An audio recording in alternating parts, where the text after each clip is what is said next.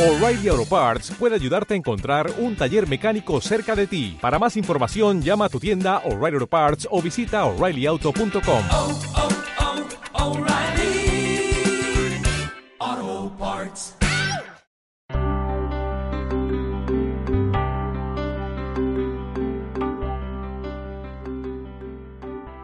¿Qué tal amigos y amigas? Soy Herminia Gomá, psicóloga y directora del Instituto Gomá, y os doy la bienvenida a este podcast para amantes de la psicología. Empezamos. Queridos oyentes, muchísimas gracias por acompañarnos de nuevo en este programa del podcast Psicología para Vivir, solo para amantes de la psicología, solo para vosotros.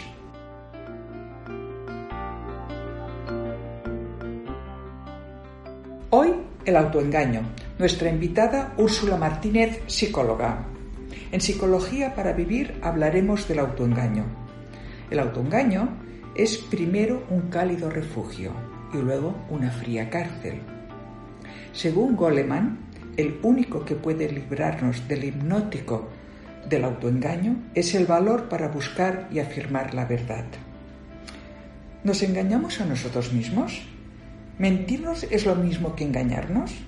¿Qué se esconde detrás del autoengaño? ¿Qué relación tiene con los hábitos humanos?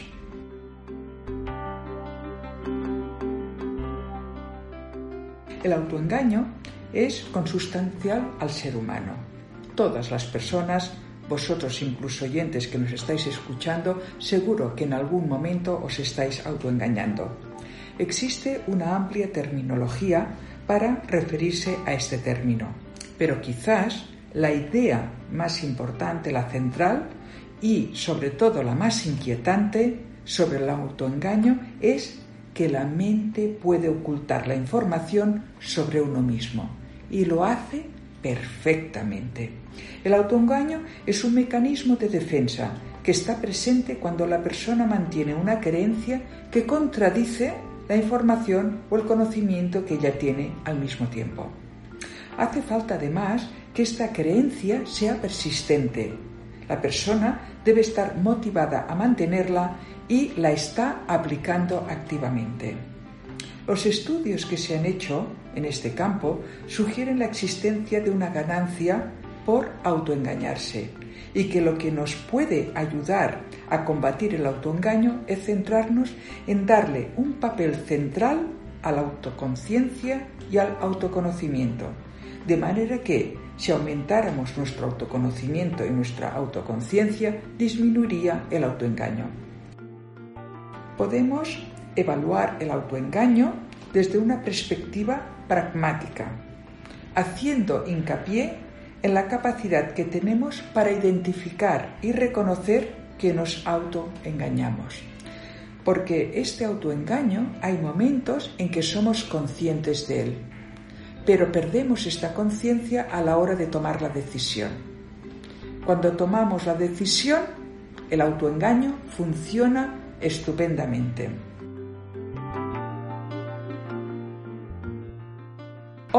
En Psicología para Vivir, Úrsula Martínez, psicóloga graduada en la Universidad de Barcelona, coach teleológica, especializada en gestión emocional y crecimiento personal, psicoterapeuta y formadora en el Institut Gomá y además docente en el Caliu Escuela de Formación. Buenos días, bienvenida, Úrsula. Hola, buenos días, Herminia. ¿Qué te ha llevado a interesarte por este tema, Úrsula?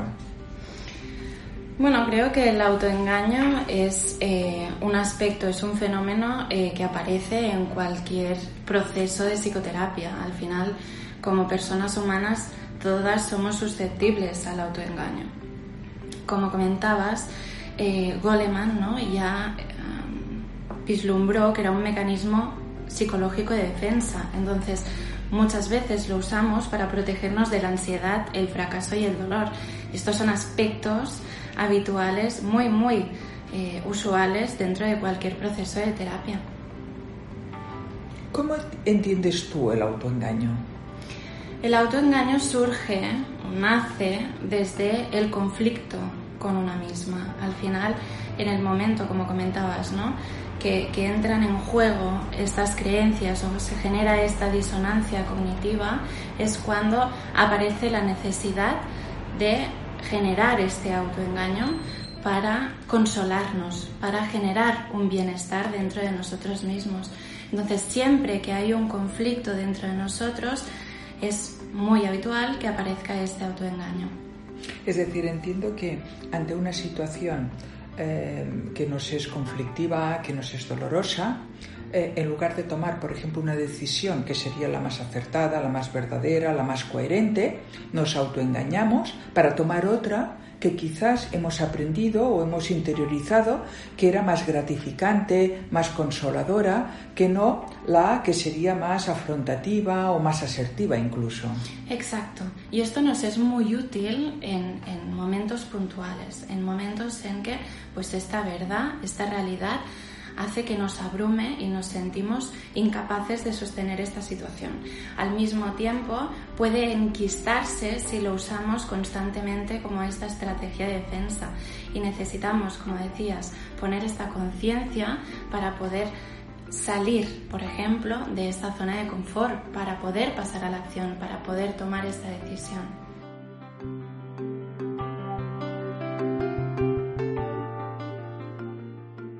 Continuamos hablando de autoengaño. Eh, Úrsula, ¿qué diferencia existe entre el autoengaño y las mentiras? La diferencia está como siempre en esta conciencia. En la mentira somos conscientes de que estamos mintiendo, de que estamos accionando desde esta falsedad. En el autoengaño no hay conciencia habitualmente. Nos autoengañamos y hacemos referencia, nos aferramos a esta falsa realidad que al final es la que nosotros interpretamos.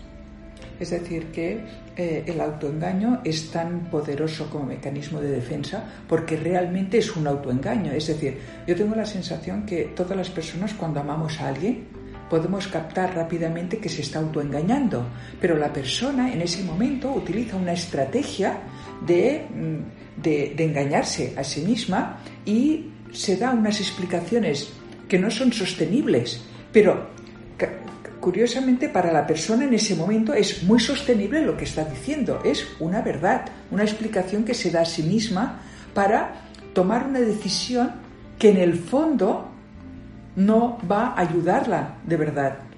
En ese momento es, es, es una realidad para ella y, es la que le da este consuelo y esta opción eh, que le genera una consistencia interna, que es coherente para ella. ¿no?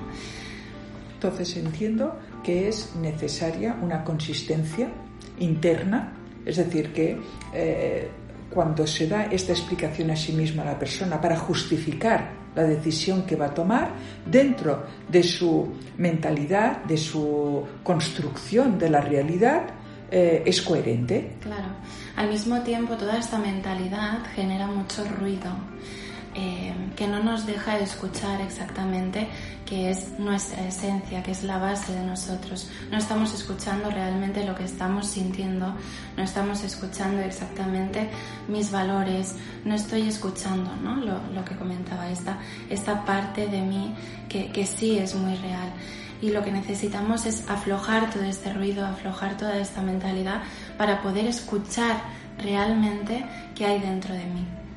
Entonces entiendo que en un proceso psicoterapéutico lo importante es que la persona, el cliente, el paciente, pueda escuchar de verdad eh, desde un entorno protegido, mm, desde un entorno de aceptación, sin juicios, la verdad, eh, lo que realmente está sintiendo y sin engañarse poder afrontar este dolor este malestar, esta tristeza, este abandono, este rechazo, este miedo a fracasar, eh, para realmente tomar conciencia de que este dolor no se solventa con el autoengaño, aunque de entrada parece que sí. Exactamente, creo que en psicoterapia precisamente lo que ofrecemos es este espacio, este escenario de confianza para poder abrir ¿no? otras, otras perspectivas que no sean únicamente esta falsa realidad. En esta falsa realidad yo me encuentro muy cómodo, pero detrás de todo esto hay mucho sufrimiento. Entonces de lo que se trata es de poner estas cartas sobre la mesa y ver, ok, está este escenario, está esta realidad. ¿Y esta otra? ¿Qué pasa? En esta otra realidad? ¿Qué te sucede a ti? ¿Cómo te sientes? ¿Qué es lo que escuchas? Y en este entorno de confianza, como decías, no hay juicios, no pasa nada. Y nos permitimos conectar igual con este rechazo, con este malestar. Sí, y yo lo que también he observado en, en psicoterapia es que la persona además, una vez ha tomado la decisión y ha pasado a la acción desde el autoengaño, de golpe es consciente de lo que ha hecho. Es decir, el autoengaño funciona antes de tomar la decisión, pero muchas veces una vez tomada la decisión y pasado a la acción, la persona es como si se despertara y se diera cuenta de que se ha autoengañado. Y entonces aparece además la culpa y la vergüenza. Y tenemos, esta persona tiene más trabajo aún de, de realizar consigo misma, porque realmente el autoengaño, eh, yo, yo lo quiero recalcar porque a veces desde fuera nos gustaría aconsejar y salvar a las personas para que no se autoengañaran. Lo que quiero que quede muy claro aquí es que el autoengaño funciona muy bien. Y la persona no, no puede escuchar el razonamiento de otra persona en ese momento. ¿Por qué? Porque es que funciona muy bien el autoengaño. En cambio, después es capaz de darse cuenta de que se ha autoengañado. Es decir, ese momento de pasar a la acción es cuando realmente sirve el autoengaño, ¿no? Exacto. ¿Para qué necesitamos eh, trabajar el autoengaño? Para conectar con nuestra paz. Como comentábamos antes, eh, en el autoengaño vivimos en conflicto, vivimos en guerra con nosotras mismas en el momento que trabajamos eh, el autoengaño, en el momento que conectamos con esta expansión de conciencia que precisamente estamos comentando todo, todo, este rato.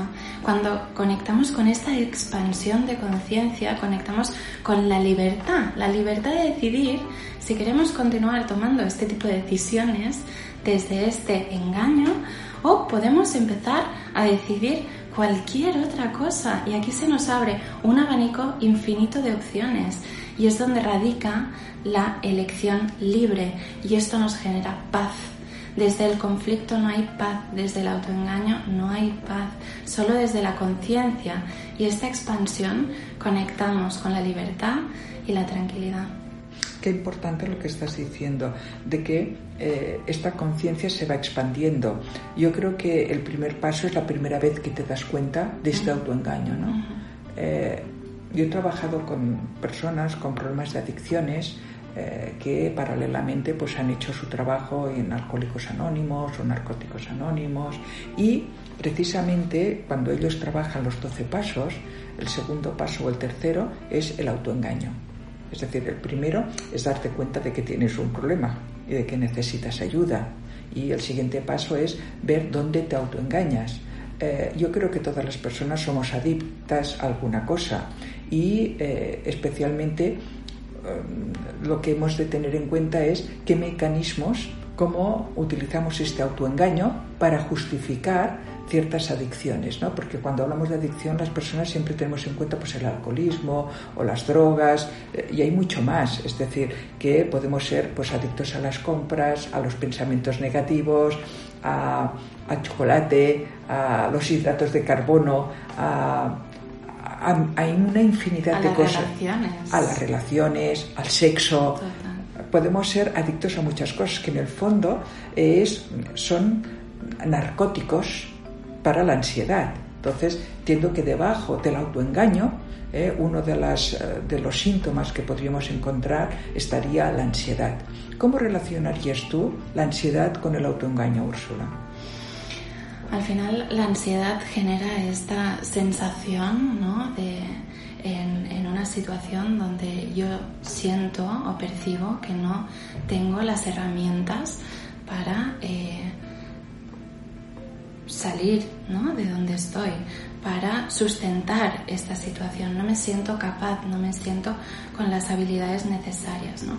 Entonces, en este, este momento genera un conflicto, genera un malestar en la persona que necesitamos tapar de alguna manera. ¿no? Y en este tapar es cuando empezamos a consumir.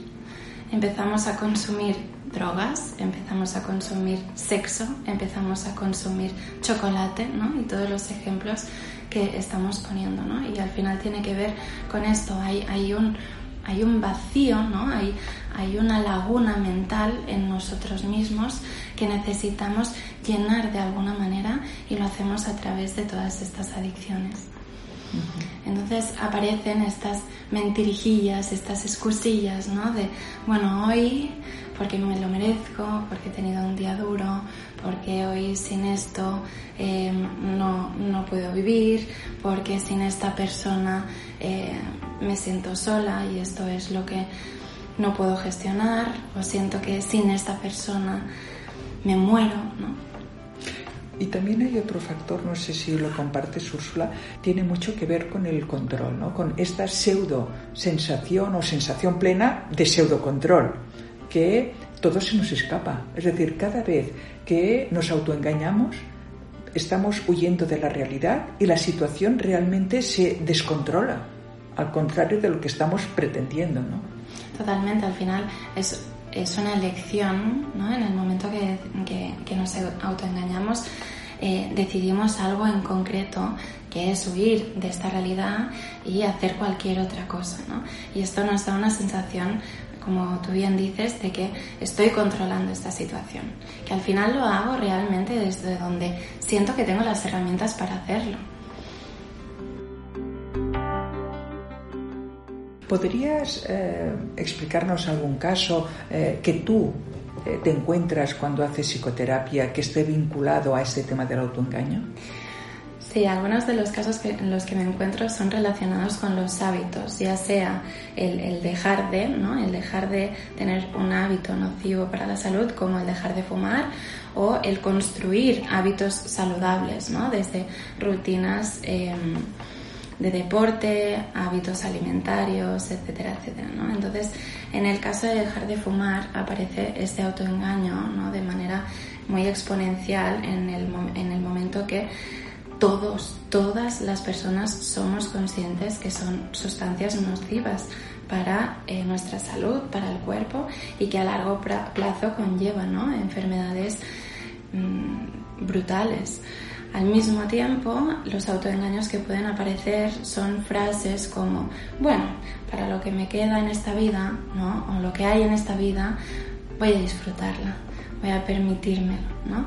De la misma manera que aparece la misma frase cuando intentamos construir hábitos saludables, una persona que intenta construir estos hábitos, por ejemplo, el mantener una rutina deportiva, ¿no? X días a la semana o mantener una dieta sana, saludable, que ya no restrictiva, ¿eh? sino desde el bienestar. Pues llega esa fiesta de cumpleaños y eh, el pastel, ¿no? Eh, azucarado, con hidratos, grasas, ta, Y en ese momento la justificación que nos damos, además, no es un autoengaño hacia nosotros mismos, sino es para proteger al del cumpleaños, que es, no le voy a hacer un feo. Después de todo el trabajo que han tenido, voy a probarlo, ¿no? O voy a probar no solo el pastel, sino todo lo que hay en la mesa. Y ahí radica el autoengaño, ¿no? que también esta mentira, estas excusas, este engaño que nos hacemos a nosotros mismos, también es hacia el exterior. Y esto nos genera un personaje, nos genera este diálogo interno que para no solo creérnoslo nosotras mismas, lo externalizamos. Claro, es como en otra situación, ¿no? Excusas que nos damos que forman parte de este autoengaño. Por ejemplo, no tengo tiempo, no tengo dinero, eh, ahora no puedo, em, me lo merezco, como decías, eh, algo tenemos que disfrutar. Son consentimientos muchas veces que eh, sirven para atenuar un poco este autoengaño, en el fondo yo ya sé que no, pero necesito afrontarlo ya sea por costumbre, ya sea porque no me lo he replanteado nunca, ya sea porque realmente en ese momento no me estoy escuchando de verdad, estoy escuchando una parte más hedonista, estoy escuchando una parte más de eh, necesidad a lo mejor de afecto que puede venir reemplazado a través de ciertos consumos. A veces es la falta de sentido en la vida y un aburrimiento, aburrimiento existencial que hace que las personas consumamos cosas, como tú decías muy bien antes, para llenar este vacío que existe. Entonces, el autoconocimiento, la autoconciencia, como vamos diciendo, son elementos fundamentales ¿no? para afrontar este autoengaño. Para mí lo interesante que antes preguntabas, ¿no? En, terapia, ¿cómo lo abordamos?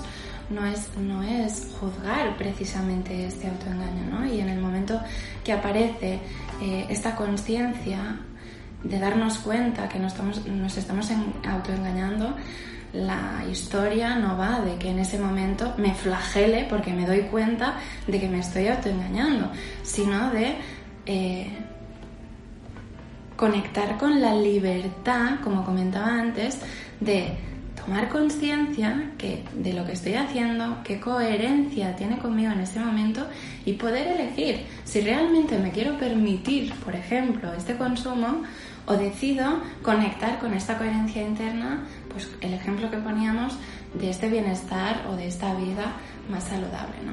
La cosa es que no, no juzgarnos en, en, este proceso ¿no? y en el momento en que me doy cuenta que, ha aparecido este autoengaño y ser compasivo con uno mismo.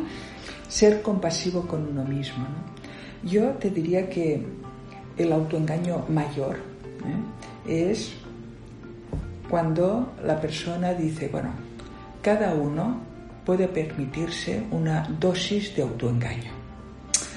Eh, si no lo hago con todo, tampoco está tan mal. En alguna cosilla tengo que autoengañarme, ¿no? Es como hay un cierto nivel que la persona puede sostener, pero pasado este nivel es cuando aparecen los problemas. Sobre todo, entiendo cuando este autoengaño me lleva a relacionarme con los demás y a consecuencias que no solamente son dañinas para mí, sino que también tienen consecuencias en mi pareja, en mi familia, en mi trabajo. ¿Has tenido algún caso de estos? ¿Cómo lo ves tú?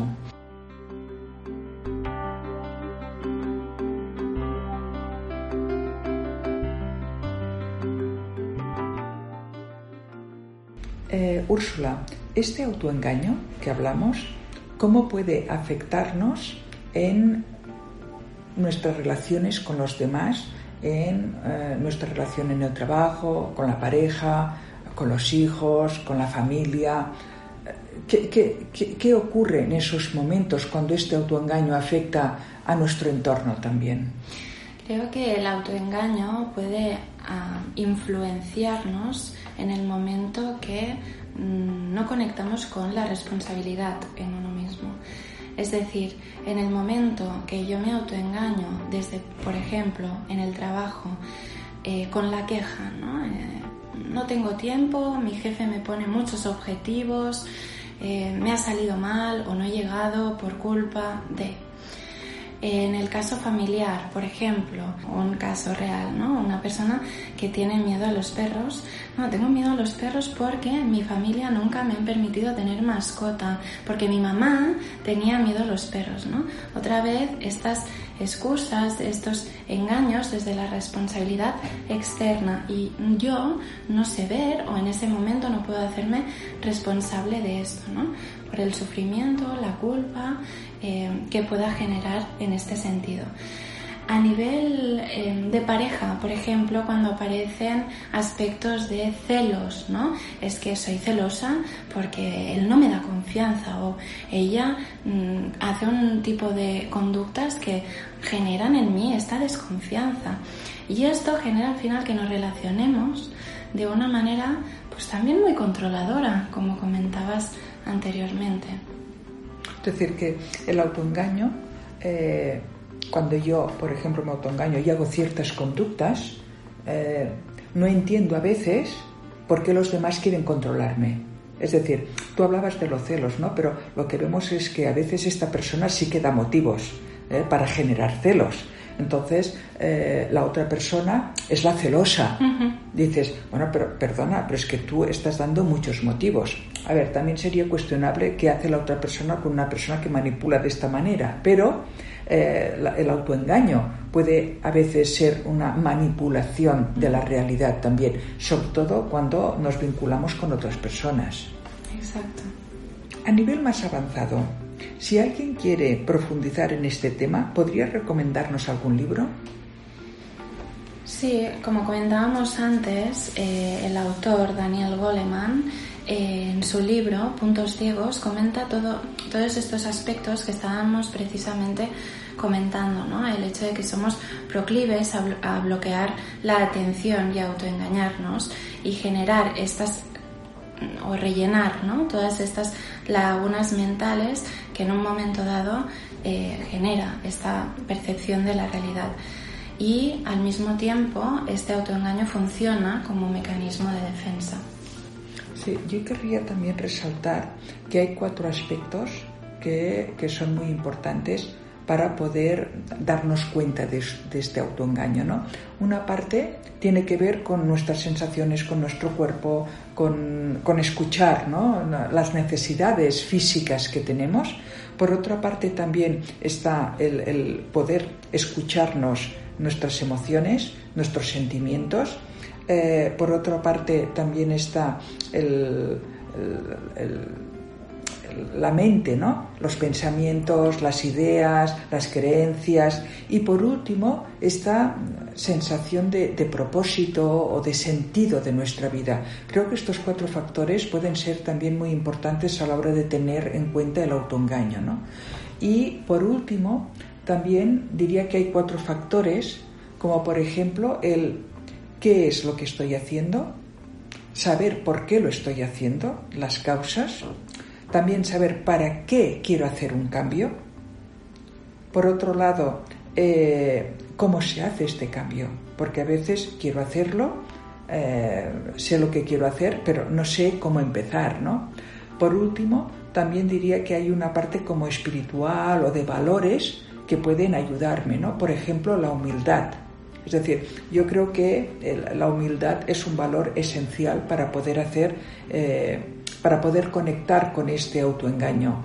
La, la, humildad de saber pues que lo estoy haciendo mal o que me equivoco o que no estoy obteniendo los resultados que querría. Entonces, creo que este valor de la humildad puede ser esencial para poder tomar conciencia de este autoengaño. Eh, Úrsula, ¿tú cómo lo ves esto de, de, de, los valores? ¿Qué valores crees que podrían estar vinculados a, al autoengaño o al, al, al tomar conciencia de este autoengaño? Bueno, empezando por el primero que has dicho, ¿no? La humildad creo que es como el primer paso y el que nos abre la oportunidad de ver que pues igual algo no está funcionando. Y igual este algo es que mmm, yo me estoy equivocando, ¿no? El, el, rebajar esta opción y que no pasa nada por, por ver que en, que en algún aspecto de mi vida pues hay un fracaso, que a veces también nos da mucho miedo afrontar esto. Entonces, a través de la humildad me permito ver que pues ni todo ni yo somos perfectos. Al mismo tiempo, a partir de aquí, el conectar con la honestidad, lo que es sincero y coherente, ¿no? También otro valor con uno mismo, con estas creencias, con todo lo que he aprendido, con mi objetivo de vida. Eh, con mi esencia, ¿no? con lo que siento, todo lo que comentabas. La responsabilidad para mí también es otro, ¿no? Eh, lo que estábamos hablando de poder tomar esta decisión y accionar. Obviamente no va a ser fácil. En cualquier cambio puede aparecer este autoengaño y en cualquier cambio requiere no solo de añadir cosas para poder avanzar, de aprender, de eh, liberar, sino que en este avanzar también suelto muchas cosas. Y necesito compromiso y responsabilidad conmigo mismo para poder eh, dejar de autoengañarme, avanzar libremente y estar en paz conmigo mismo y mis decisiones. Es decir, tendríamos por un, lado la humildad, la coherencia, el compromiso, la responsabilidad, eh, la coherencia interna, ¿no? Para ayudarnos en esta toma de decisiones, ¿no? Y por último, no sé cómo lo ves tú, pero yo por mi experiencia lo que me he encontrado es que cuando viene un paciente, un cliente, porque alguien le ha dicho que tiene que ir, pero en el fondo esta persona no quiere cambiar, no hay nada que hacer. Es decir, yo creo que el primer paso es que la persona sea consciente de que tiene un problema. Y en segundo lugar, ha de querer cambiarlo. Y esto muchas veces dice, no, es que he ido al psicólogo y no me ha servido de nada. No, es que realmente tú querías cambiar, porque esto en el fondo es también parte del autoengaño. El no darte cuenta de que no es tu momento, no estás preparado no reconoces que hay un problema y tampoco estás preparado para aceptar ayuda para salir de esta situación, porque es esta sensación de yo controlo. Exacto, al final el autoengaño genera un sistema tan hermético, ¿no? tan comprimido, que si estoy desde allí y no se ha abierto ningún ápice de luz en ese momento, es muy difícil que la persona cambie es posible que en ese momento de, terapia, eh, generando este escenario de confianza, podamos abrir eh, esta pequeña luz y, se desarrolle este proceso. Pero sí, como comentabas, es muy, muy complicado porque la responsabilidad, ¿no? como decíamos, está completamente fuera de la persona. Entonces es muy difícil poder abarcar eh, el autoengaño y cualquier otro proceso y cualquier otra cosa que esté detrás ¿no? de este. Bueno, quiero agradecerte, Úrsula, la presencia y, tus aportaciones eh, que has realizado pues, en este programa de Psicología para Vivir. Muchísimas gracias, Úrsula. A ti, Herminia. Con la idea que me gustaría finalizar este podcast es que desde el autoconocimiento la humildad, la responsabilidad, el compromiso, la coherencia, podemos reconocer nuestros autoengaños y aceptar la verdad de nuestras decisiones. Sé una persona pragmática, más práctica y mira hacia adelante. Evalúa los conocimientos que hoy hemos compartido y aplícalos en la medida de lo posible. No hay fórmulas mágicas, confía, no te rindas y el proceso está en tus manos.